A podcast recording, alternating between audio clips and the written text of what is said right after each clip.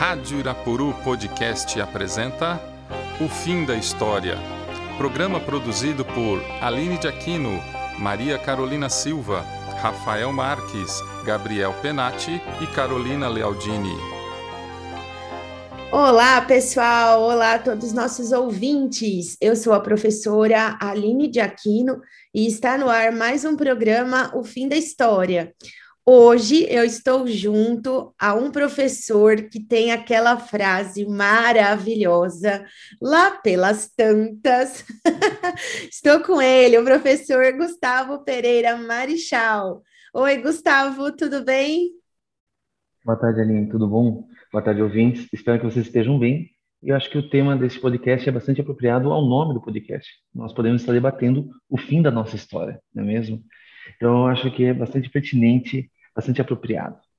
Exatamente. Hoje nós vamos bater um papo sobre o novo IDH, também chamado IDH verde. Então, é uma nova classificação do IDH que leva em conta as emissões de dióxido de carbono e a pegada ecológica.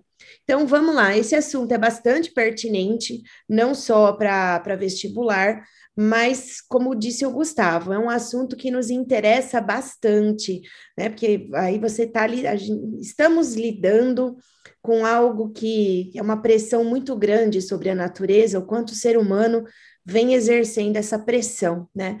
Gustavo, para começar, fala um pouquinho para os nossos ouvintes é, sobre o, o IDH propriamente dito. Perfeito. Precisamos lembrar o contexto que ele foi lançado. Foi início dos anos 90, nós já estávamos analisando o mundo com novos olhos, a Guerra Fria já estava deixando de existir e tínhamos novas demandas. O IDH, o Índice de Desenvolvimento Humano, surge nesse contexto. É uma nova forma de tentar analisar a qualidade de vida das pessoas. E isso acontece a partir de três grandes eixos, digamos assim. A renda per capita, que nada mais é do que a produção de riqueza em um país dividido pelo total de habitantes, um número é, abstrato, né? você não consegue medir o quanto que um país aplica esse desenvolvimento, né? aplica esse recurso à sociedade, ao desenvolvimento. E por conta disso criaram-se dois outros eixos, o da, da análise da saúde e o da educação. Com o passar do tempo, a gente percebe que alguns países até melhoraram sua posição no IDH, é, que, claro, está limitado para o 0 ou 1, um, mas, ao mesmo tempo, a gente percebe que alguns países estão bastante distantes daquilo que seria o ideal. É, e, e, além disso, ele é um indicador da ONU, né? Eu acho que é, que é bastante legal a gente colocar. Ele é um uhum. indicador da ONU e que, que passa a medir, como você disse, o progresso de um país, independentemente dos indicadores econômicos como o PIB, né? Então, você passa a analisar outros indicadores, como a saúde e a educação, como você falou, independentemente uhum. do PIB. E o IDH Verde, Gu, conta um pouquinho aí para gente é, sobre esse novo IDH. Então, é, é, muito, é muito interessante porque, ao mesmo tempo que nós temos o IDH sendo aplicado, nós temos, historicamente, muita gente observando a, as mudanças climáticas. Eu não, eu não sabia disso. Pra, eu, enquanto eu pesquisava para este podcast, eu descobri que Platão, em 111 a.C., denunciava desmatamento e erosão de solos nas colinas da Ática, na Grécia. Ou seja, ele reclamava do excesso de pastoreio da, da, das ovelhas né, e o corte de madeira. A gente percebe que há muito tempo as pessoas estão observando algumas mudanças. A gente percebe no século XVII os europeus, em, em especial os ingleses, John Evelyn, ele lamentava a poluição atmosférica em Londres e também lembrava das áreas coloniais e suas mudanças. Então a gente percebe que ao longo do tempo a humanidade foi observando algum tipo de alteração no ambiente. Por outro lado, nada mudou o planeta mais do que a indústria. A gente tem que ter uma, uma clareza muito grande a respeito disso. E essas mudanças estão concentradas nos países que que inicialmente tiveram seus parques industriais. Olha, o IDH, ele, o IDH verde, o IDHP, ele acaba surgindo justamente para essa combinação de você tentar analisar como estão os países, como está o desenvolvimento humano nesses países e lembrar que ter um desenvolvimento humano, mas ter uma pegada ecológica muito grande, acaba sendo um problema. Né? Você tem, ao longo do, do passado recente, muitas pesquisas sobre mudanças atmosféricas que foram deixadas de lado.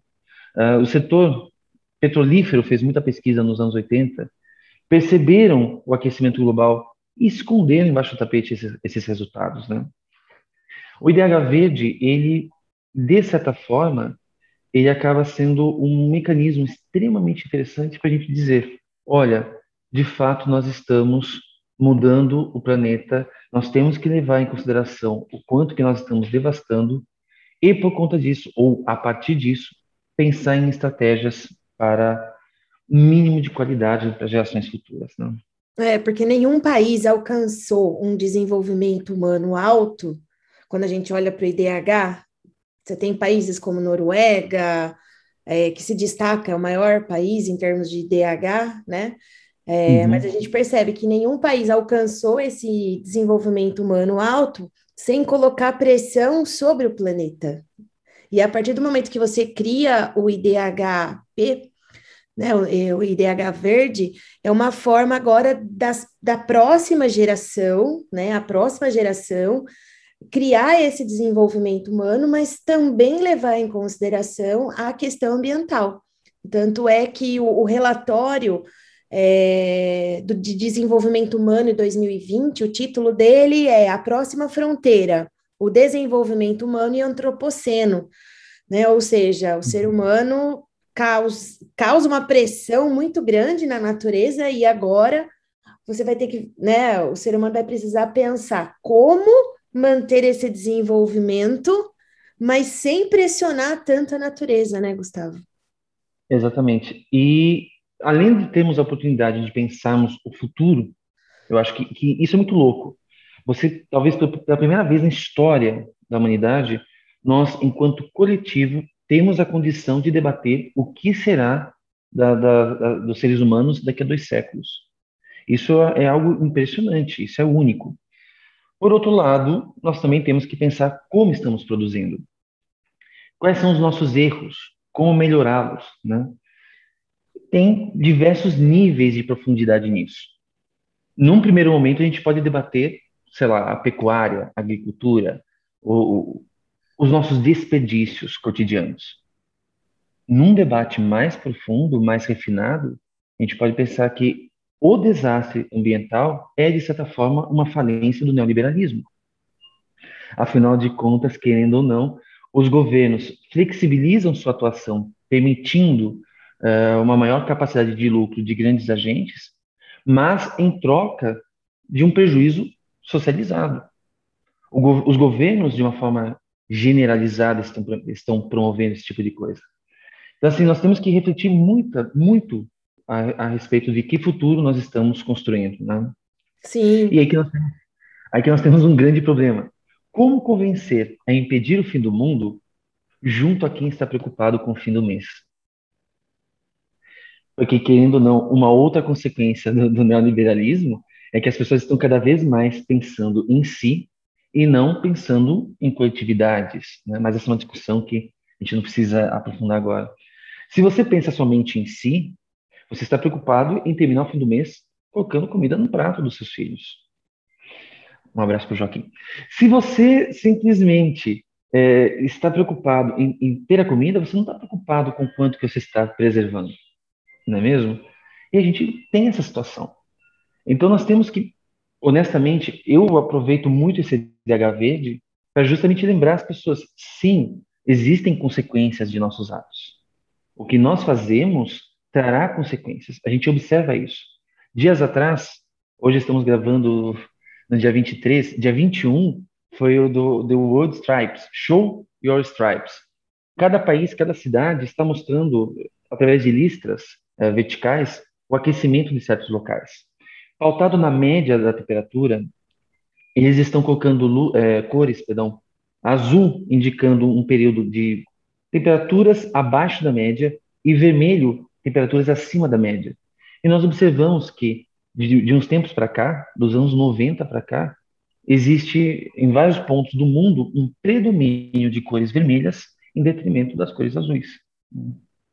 É, tanto é que o Acordo de Paris ele previa um aumento de no máximo um grau e meio até 2030, não é isso? Uhum.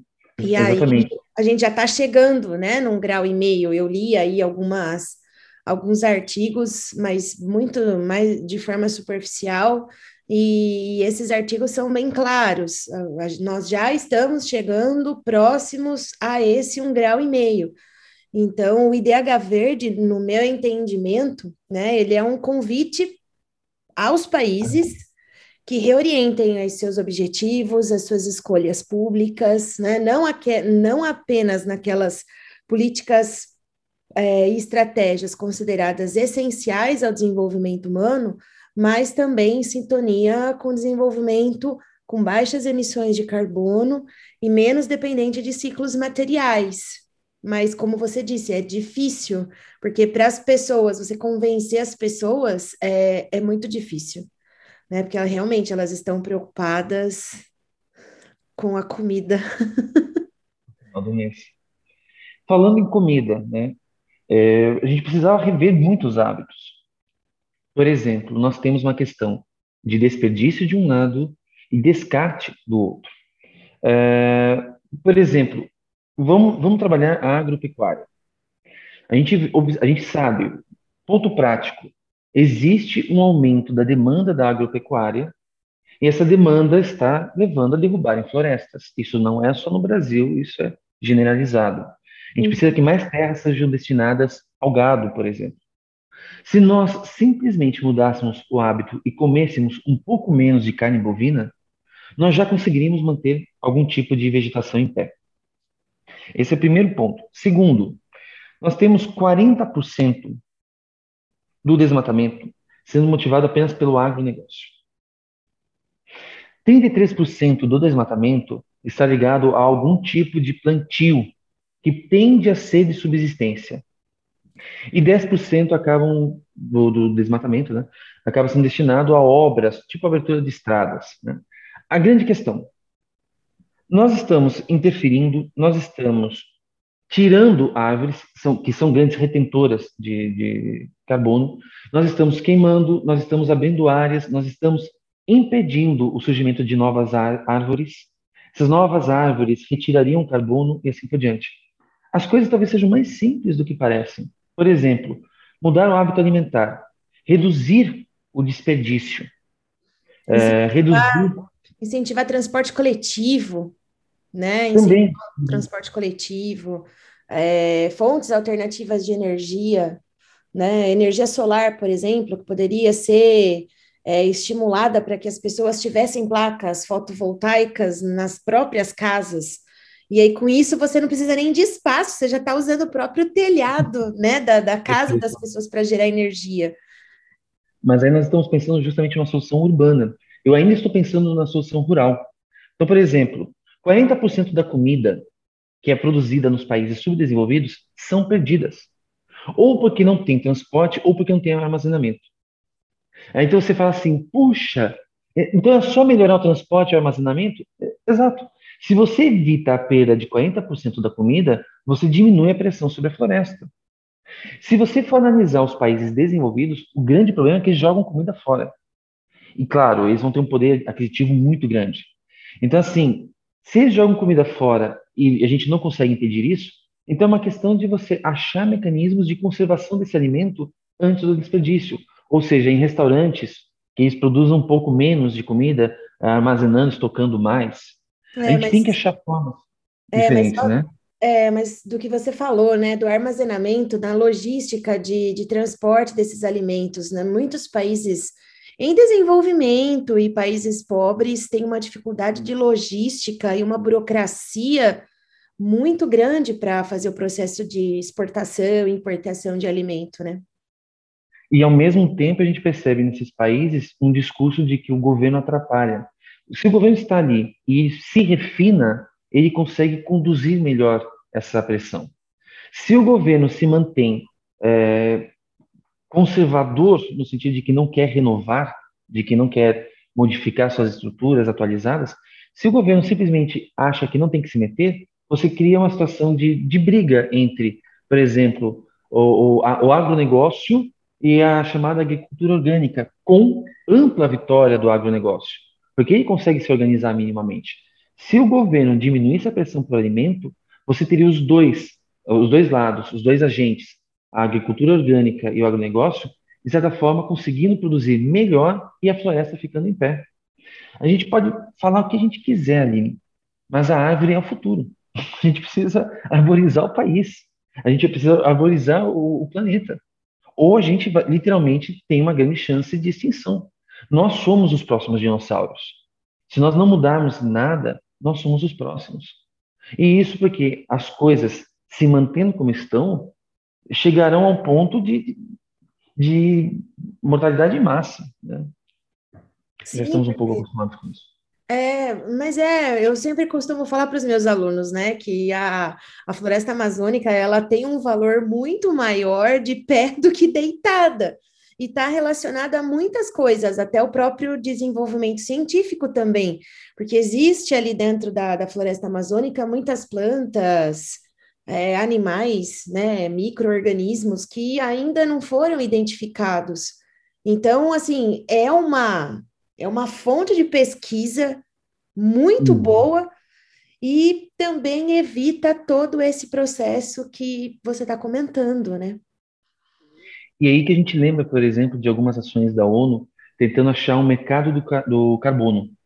Vamos pegar empresas interessadas em financiarem o plantio ou a manutenção de florestas. Será que deu exatamente certo? Será que o pessoal debateu os problemas? Por exemplo, você tem lá a, a, as empresas financiando o replantio. Só que essas empresas, ao financiarem o, o replantio, ao analisarem, ao, ao, abordarem a pegada de carbono, elas continuam, por sua vez, produzindo carbono. Elas estão achando uma, uma forma de continuar mantendo sua produção do jeito que estava antes. Elas não estão modernizando a produção. É. Elas não estão procurando fontes alternativas elas estão achando mecanismo, mecanismos de compensação para aquilo que elas estavam e que estão historicamente produzindo, né? Carvão mineral ou petróleo. Né? Você ia falar alguma coisa? É, não, é exatamente isso. É, é, você percebe assim que o discurso é muito ah, vamos usar novas fontes de energia, mas você vê campos de petróleo sendo furados, né? Empresas furando áreas exatamente para extrair combustível fóssil. Exatamente. Ao mesmo tempo, você vê que aparece esse investimento da ONU. Ao mesmo tempo, esse investimento é direcionado para alguns pontos. Então, vamos pensar assim: ah, supondo no Brasil, ah, vamos proteger a Amazônia. Beleza, enquanto protege a Amazônia, a gente percebe a devastação do Cerrado. Então, não é uma, uma situação que resolve o problema. É uma situação que escolhe áreas que vão ser preservadas e escolhe áreas que não vão ser. Né? Outra coisa, com o passar do tempo, a gente percebe que a iniciativa era muito boa, mas que o, o, as plantações vão existir, nós vamos ter áreas sendo protegidas e as plantações acabam invadindo áreas desprotegidas.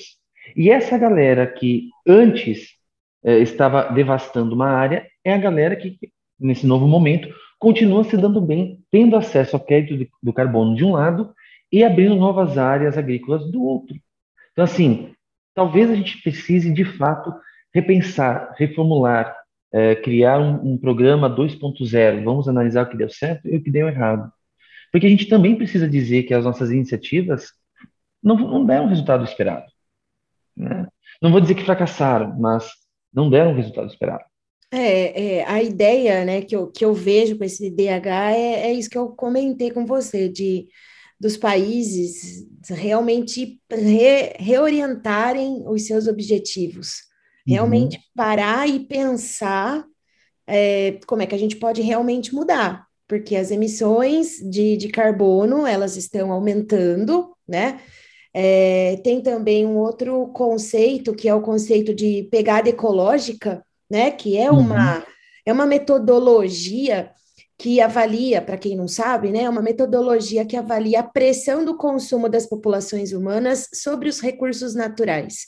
Né? Então, por hectare, o, o quanto de, de, recurso natural, né? É, ela expressa em hectares globais. Então, é, você compara, é, por exemplo, o consumo nos Estados Unidos. Então, para um, um norte-americano, né? Quantos hectares é preciso para que ele mantenha aquele padrão de consumo que ele tenha? Né? Então, quanto maior o consumo, é, desses países, né, dessas pessoas, maior vai ser o hectare global que, que vai precisar para suprir essa demanda que ela tem por consumo, né? Então, uhum. é realmente você tentar é, uma, uma reorientação e, e propor políticas públicas, né? A ONU, ela trabalha muito com a lógica de é, pensar globalmente mas agir localmente. Então, não tem jeito, né? Cada país, cada prefeito, né, precisa criar aí as suas, as suas políticas para amenizar essa situação. E o interessante do IDH verde é que alguns países que estão bem posicionados no IDH despencaram, o caso dos Estados Unidos, que revela o quanto que eles estão é, com problemas ambientais. Por outro lado, países pequenos, tipo Costa Rica, Moldávia, Panamá, esses países não exercem muita pressão sobre o meio ambiente. E como consequência desse fato, esses países pequenos subiram no ranking do IDH verde. Em comparação com o IDH tradicional, a gente percebe que eles estão bem melhores posicionados, porque eles não têm tanto, eles não promovem tanto a, tanta devastação, tanto, tanta geração de resíduos e assim por diante. É, na, na verdade, o IDH Verde ele vem mostrar que aqueles países que são considerados como mocinhos, né, é, passam para países vilões, porque realmente o consumo desses países é muito alto, né, para manter esse padrão deles, e principalmente o consumo de energia deles é muito alto. Né? Então acaba de uma certa forma expondo esses países né? Muito mais do que no IDH é, tradicional, né? Numa comparação direta entre uh, os dados né, do IDH tradicional e do IDH verde, a gente percebe que 50 países deixam de fazer parte do desenvolvimento muito alto, aquele desenvolvimento acima de 0,8. Uhum. Ou seja, são países altamente dependentes dos combustíveis fósseis e acabam errando o meio ambiente, acabam complicando sua produção interna, enfim, tudo isso que já falamos. Uhum. Mais alguma coisa? Nada mais. Não. Pessoal, não façam o fim da história virar coisa real, virar algo no nosso cotidiano que a gente consegue enxergar o fim de tudo.